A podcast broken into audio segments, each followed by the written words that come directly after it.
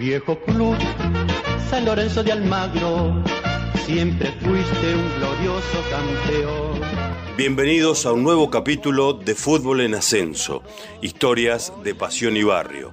En esta entrega traemos el paso de San Lorenzo por la primera B, en 1982. No vamos a hablar de una hazaña deportiva o de una campaña arrolladora desde lo futbolístico. Para nada. San Lorenzo fue un justo campeón, pero su juego no fue deslumbrante aquel año. Sin embargo, donde sí fue arrollador fue en las boleterías. La hazaña, en esta ocasión, la produjo su hinchada, logrando uno de los mayores récords de asistencia a los estadios que se recuerden en el fútbol argentino.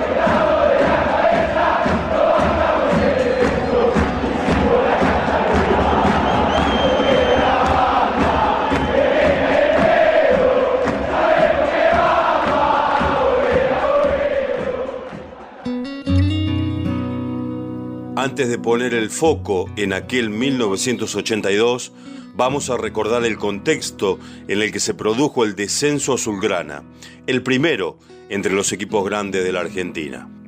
La historia arranca tres años antes, en 1979, cuando San Lorenzo perdió su estadio, el gasómetro. La pésima situación económica del club, la montaña de juicios en su contra y las presiones del gobierno militar que quería utilizar el predio, acorralaron la supervivencia del estadio, que finalmente fue rematado y desmantelado. A partir de 1980, el equipo de Boedo comenzaría un periplo de 14 años sin cancha propia y haría las veces de local en Ferro, Vélez, Atlanta, River, La Bombonera y hasta en cancha de Huracán, su eterno rival. En 1981, la dirigencia del club estaba más interesada en acomodarse con el gobierno nacional y el nuevo titular de la AFA, Julio Grondona, que en ocuparse de la situación del club. El plantel profesional quedó a la deriva y sumado a la poca suerte que tuvo en ese torneo, el Metropolitano del 81, el descenso de categoría fue inevitable. Así, San Lorenzo afrontaba su peor momento deportivo la cuestión no era solamente jugar en una categoría más abajo ante rivales desconocidos. Estar en la B también significaba no tener clásicos por una temporada ante Boca, River, Racing, Independiente y Huracán. Pero quien pensaba que San Lorenzo no iba a recaudar bien jugando en la B, se equivocó. Y muy feo. Es que en esa materia no solo alcanzó las expectativas, sino que las superó y con creces. El sistema de torneo enfrentaba a los 22 equipos todos contra todos, divididos en dos zonas, 42 fechas en total, un ascenso directo para el que sumara más puntos y un segundo pasaje a la A para el ganador de un octogonal. San Lorenzo debutó el 7 de febrero de 1982 ante Gimnasia, en la cancha de Ferro. Para sorpresa de propios y extraños, aquella tarde el ciclón metió 30.000 personas, tal como lo recuerda Jorge La Chancha Rinaldi, la principal carta ofensiva de aquel equipo. Aquel 81 cuando se había ido al descenso en la cancha de Ferro, bueno, me había encontrado mucha gente.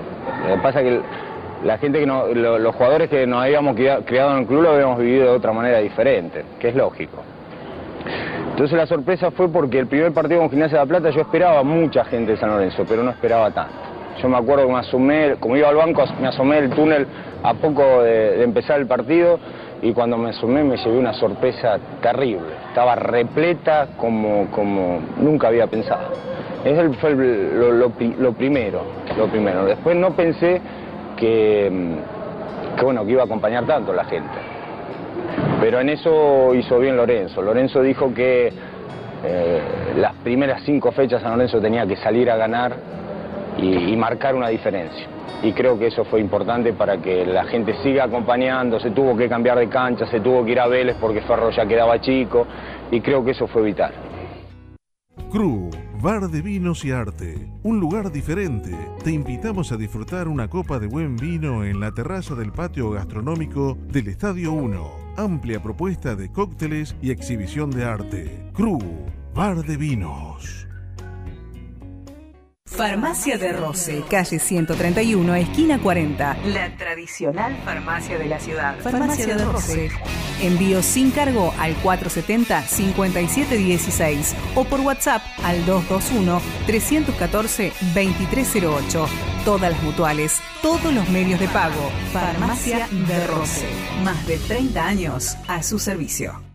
Mármoles Hago, granitos y mármoles nacionales e importados, cuarzos industriales, todo para tus mesadas de cocina y baño, escaleras y revestimientos. Las mejores marcas, más de 15 años de experiencia en el mercado. 531 19 y 20 en Facebook e Instagram arroba Mármoles Sago.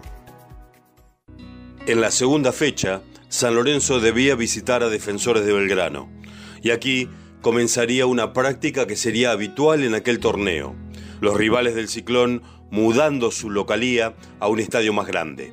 Por eso, ese partido se jugó en Vélez, ante 40.000 almas azulgranas. Comenzaba así el fenómeno social que San Lorenzo generó en la B. De repente, como si se tratara de una reivindicación, los hinchas se pusieron el club al hombro y fueron más protagonistas que los dirigentes, el cuerpo técnico y hasta los mismos jugadores del club. Como si los hinchas se hubiesen jurado, todos, ir a ver a San Lorenzo donde sea, ante quien sea y en la categoría que sea. Allí Barros, el remate y el 1 a 0 para San Lorenzo. Este sería el resultado definitivo de este partido un fenómeno para analizar por los sociólogos.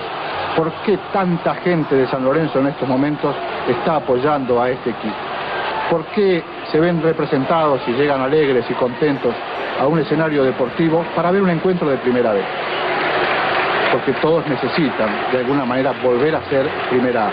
Y San Lorenzo está recaudando mucho más que muchos equipos de primera división A en confrontaciones que pueden tener igual o similar interés, pero sin embargo no encuentran respuesta de público como la que está encontrando en estos momentos San Lorenzo de Almagro.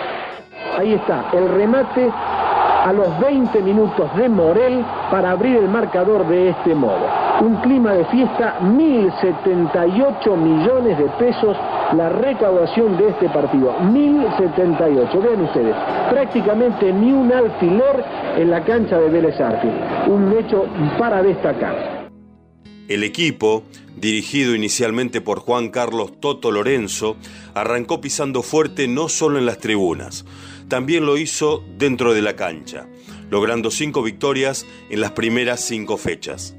El 13 de marzo de 1982, por la sexta fecha, San Lorenzo visitaba a Tigre y para jugar este partido fue designado el Estadio de River, el más grande del país. Y también quedó chico, como bien señala Román Perroni, autor del libro San Lorenzo de los Milagros. San Lorenzo empezó ganando, ganó las primeras cinco jornadas, las canchas reventaron todas, se fue superando, primero Ferro quedó chica, después Vélez quedó chica, hasta que llegó River que también quedó chica. San Lorenzo vendió un promedio de 25.000 localidades y lo siguió Boca con 16.000. O sea, la diferencia fue notoria y eso creo que nunca nadie lo va a poder eh, igualar. O sea, fue un fenómeno social. Aquel día, ante Tigre, se vendieron 74.000 entradas. La muchedumbre que fue llenando el monumental entonaba un cantito en el que le pedía al presidente de Brasil, por entonces Joao Figueiredo, que se diera el estadio Maracaná de Río de Janeiro, ya que en la Argentina ya no había cancha que contuviera la marea azulgrana. La semana anterior, en ese mismo escenario, River enfrentó a Boca por el campeonato nacional, vendiendo poco más de 32.000 localidades, es decir, menos de la mitad que la cantidad de entradas vendidas para el partido San Lorenzo Tigre. 74.000 entradas vendidas para un partido de la Primera B. Se trata de una cifra que hasta hoy no ha sido superada en el fútbol del ascenso. Al respecto, el periodista Juan José Pano, de la revista El Gráfico, se sinceró en su crónica del partido de la siguiente manera. Sigue siendo tentador, dijo, y apasionante escribir sobre el público de San Lorenzo antes que del equipo. Ese 13 de marzo del 82 quedó registrado por los cuervos como el Día de la Lealtad sanlorencista. Pero el gran espectáculo de las tribunas no tuvo su correspondencia en el campo de juego. La racha de cinco victorias consecutivas se frenó en ese encuentro, que terminó empatado uno a uno. A partir de allí, en el aspecto futbolístico, el equipo registró un declive en su eficacia. Llegaron las primeras derrotas y el funcionamiento en el campo de juego comenzó a ser discreto. Además, hubo un partido perdido en los escritorios de la AFA, ante Morón, por incidentes generados por la hinchada azulgrana cuando el gallito disponía de un penal a favor. A la par, comenzaron a crecer los rumores que indicaban que el Toto Lorenzo aceptaría la oferta que tenía de Vélez para dirigirlo en primera. Y así fue. El DT resolvió alejarse del cargo y en su lugar llegó José El Piojo Judica. Así lo recuerda Jorge Rinaldi. A mitad de campeonato, cuando Lorenzo se va a Vélez, cuando Gimnasia de la Plata ya nos asfixiaba porque estaba a uno o dos puntos, llegó el Piojo. El Piojo hizo, cambió, eh, yo creo que reanimó al equipo, eh, puso a Rubén Insúa de 5, eh, soltó a, me soltó más a mí y, bueno, nos dio el, el, envión el envión necesario como para, para mantener la distancia con Gimnasia de la Plata y llegar holgado al, título. Lo del Piojo Judica fue imprescindible, creo que fue justo en el momento donde San Lorenzo se podía llegar a caer. Laboratorios Plásticos Sociedad Anónima, una empresa dedicada a la fabricación de envases para industrias farmacéuticas y veterinarias con 40 años de experiencia. Fabricamos envases de calidad para empresas de calidad.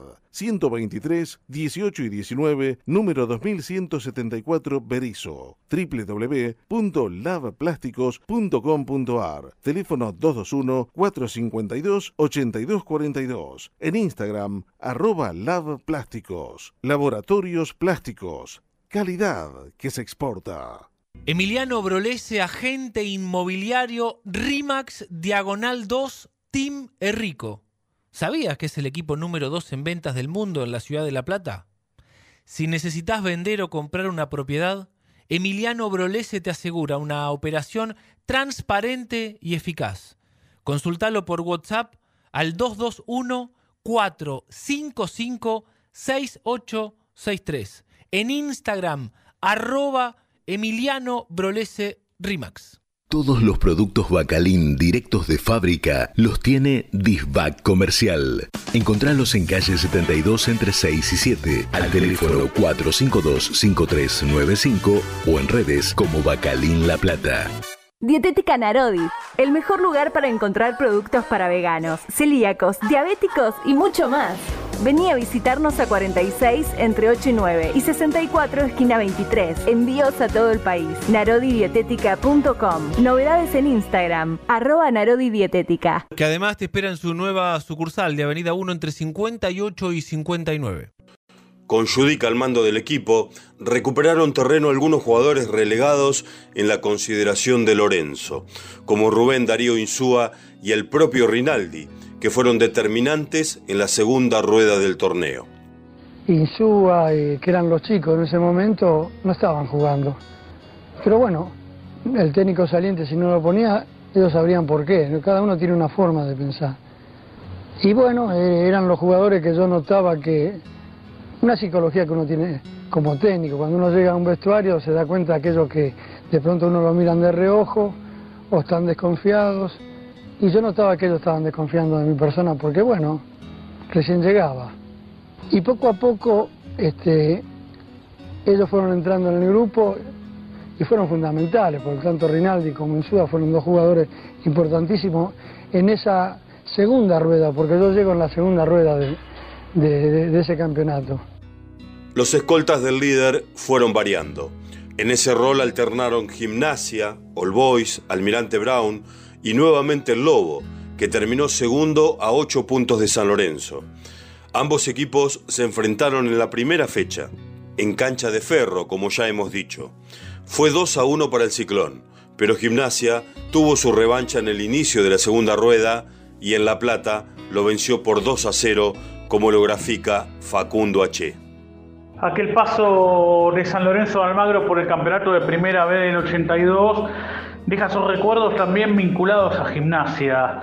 Fue una campaña muy particular con un San Lorenzo que jugaba muy pocas veces de verdadero visitante.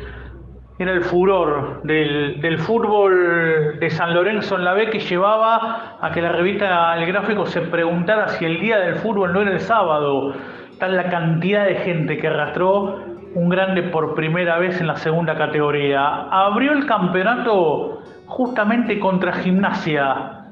El Lobo jugó de visitante, lo perdía 1 a 0, lo empató casi sobre la hora y Héctor Trufa, años después, reconocido sanlorencista, el árbitro del partido marcó un penal inexistente para el local que cambió por gol. San Lorenzo terminaría siendo el campeón, jugando a lo largo de todo el campeonato, insisto, muy pocas veces en condición de visitante, al punto de que Gimnasia no lo pudo recibir en el bosque porque una supuesta agresión a un árbitro de un partido anterior llevó a la clausura del estadio y a que Gimnasia fuese local ante San Lorenzo en la cancha de estudiantes. Un gol de Jorge Cráneo y otro de Viaín en contra de su le dieron la victoria 2 a 0 al equipo de Carlos de la Sabia que lo empujó, que trató de alcanzarlo, pero no pudo. Fue el segundo mejor equipo de la temporada, Gimnasia, según la sumatoria de puntos, aunque claro está, no logró el ascenso porque en el octogonal eliminó a Deportivo Italiano después de dos partidos pero cayó por penales frente a Temperley en la cancha de estudiantes. El celeste, el gasolero, después ascendió al ganarle también por penales una interminable final a Atlanta. El Lobo de la Sabia no pudo con aquel San Lorenzo que tenía a Quinteros, Ross, Madelón, la aparición de Gallego Insúa, la aparición de Jorge Rinaldi y un inicio de campeonato con Hugo Paulino Sánchez como número 9, el exjugador de Boca, y Eugenio Morel Bogado, el extremo izquierdo que luego jugó mucho tiempo en Argentinos Juniors y es el padre del paraguayo Morel, que hace unos años lo teníamos presente en el fútbol argentino. Historias que quedaron de aquel paso de San Lorenzo de Almagro por la primera vez en 1982 que tocaron al Lobo. Lo real y concreto es que el equipo de Boedo, a pesar de algunos tropiezos, siempre logró mantenerse arriba en la tabla de posiciones. Y entonces llegó el partido con el porvenir, en Liniers, en la fecha número 40. El ajustado triunfo por 1 a 0 consumó el ascenso.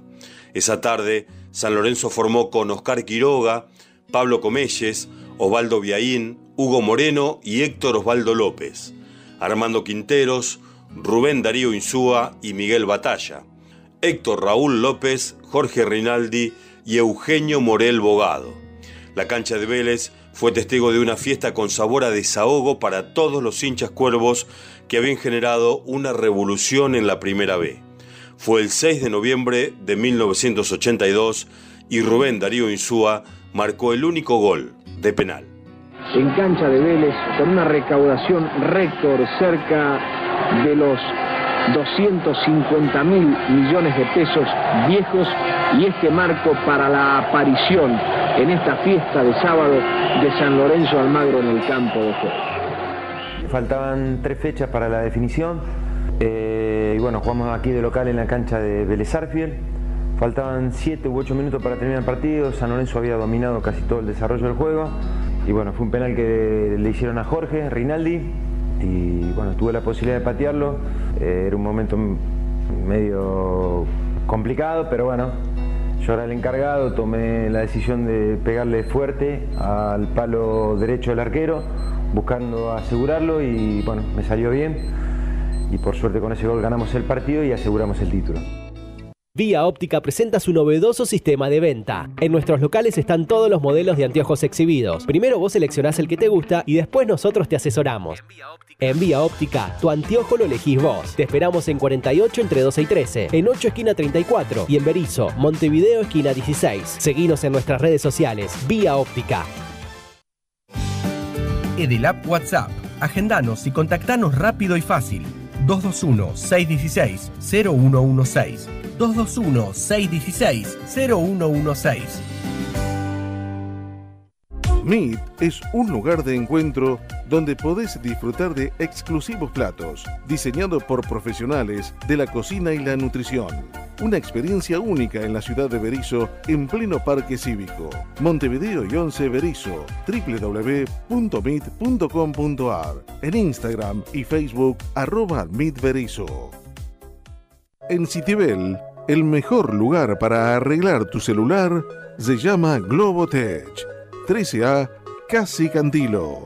Servicio técnico especializado, accesorios para celulares, hidrogel para proteger tu pantalla. Consulta por venta de iPhones nuevos y usados a pedido. Globotech. 13A Casi Cantilo.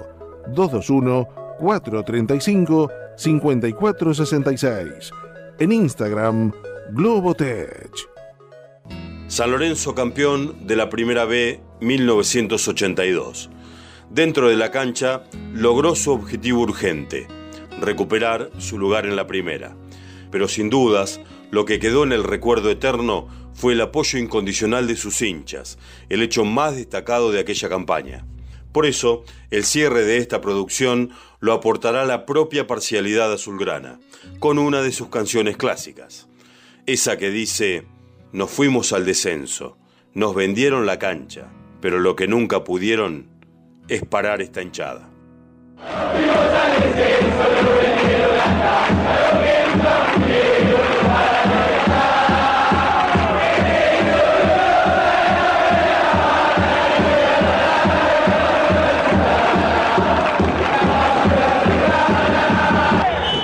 Lo están conversando a Insúa. Más atrás dice Rubén Torres.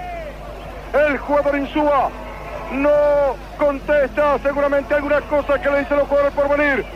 Va a tomar cara Insúa. Arco que da espaldas a reservistas argentinos. Va a buscar Insúa el campeonato. Da la orden juez. Suena el silbato. Corrió. Llegó. Le pegó.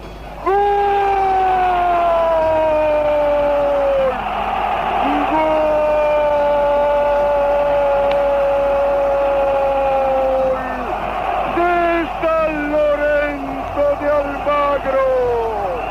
Tiro violento de Insúa. Palo derecho. Solo Escorza que adivinó la intención de Insúa. Y la pelota que infló los violines. Impresionante el estadio que levantan sus hinchas. Miles de banderas flameando. Y por si esto fuera poco, aparece el sol sobre el estadio de Belezarfield.